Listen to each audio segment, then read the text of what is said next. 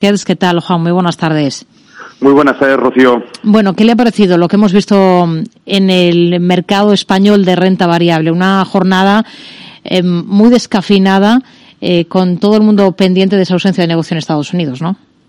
Sí, sí, por supuesto. Hoy tenemos, hemos tenido la parte buena de las sesiones que hemos conseguido mantener, por lo menos a estas horas, el, nivel al que hemos abierto, cayendo solo un 0,10%, intentando atacar esos 8.900 que lo hemos conseguido en parte de la mañana, pero al final yo también destacaría el comportamiento de varias compañías en el IBEX 35, como ha podido ser Enagas, que también ha tenido noticias positivas, IAG, y algunas y la parte negativa de los bancos que quizás son los que más han sufrido durante la sesión de hoy. Pero yo creo que en conjunto nos podemos quedar con la parte positiva de que por lo menos el IBEX durante todas las sesiones que llevamos de año está teniendo un comportamiento muy positivo en lo general.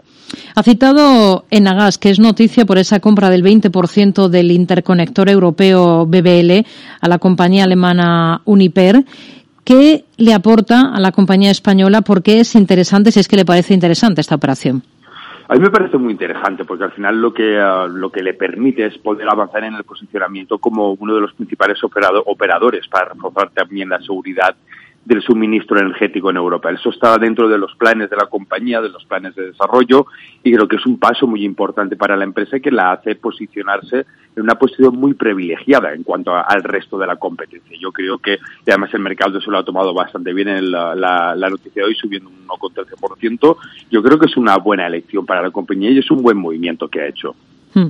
Hay otros valores que tenemos en el punto de mira. Uno de ellos es, por ejemplo, Iberdrola. Eh, su máximo responsable es uno de los líderes políticos que participa en ese foro económico de Davos, Ignacio Sánchez Galán. Ha aprovechado eh, su intervención allí para pedir más ambición para acelerar la electrificación. También ha pedido un marco estable para el desarrollo de las energías renovables. Es algo que repite mucho eh, Sánchez Galán. Para Iberdrola como compañía, ¿qué potencial le ven ustedes este año?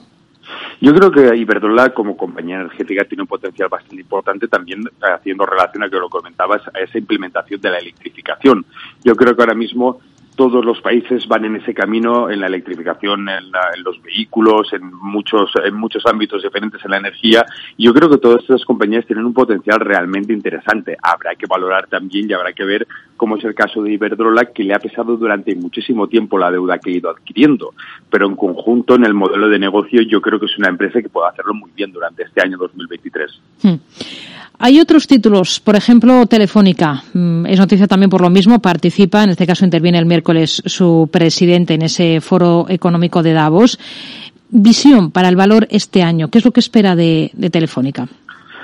Yo Telefónica lo tiene quizá un poco más complicado que lo que comentábamos Iberdrola. Sí que es cierto que es una empresa que tiene potencial, pero le pesa exactamente igual que Iberdrola una alta deuda que ha ido a intentando ha intentado yendo recapitular o, redireccionar con diferentes ventas, diferentes adquisiciones, diferentes cambios de modelo de negocio que tenía. Yo quizá para Telefónica no tendría una visión tan positiva como la tendría para Iberdrola, así que creo que es una empresa que tiene muchísimo potencial, pero tiene que todavía reestructurar bastante cuál es su modelo de negocio y cómo está su deuda. Hmm. Hoy ha recortado algo de terreno, lleva un inicio de ejercicio muy interesante, con muy buen comportamiento, la, hotelera. ¿Tendría posiciones ahora mismo en?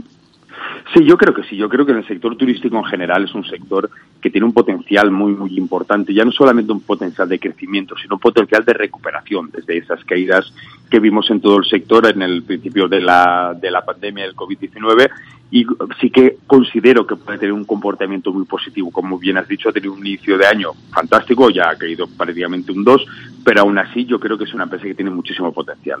IAG. Es eh, noticia una de sus componentes, Iberia, se le agota la paciencia con el tema de Europa. Ha dicho hoy el máximo responsable de Iberia que quieren cerrar la compra de Europa en este 2023 y que si no van a pasar eh, página. Eh, escenario con el que trabajan ustedes para IAG, este ejercicio.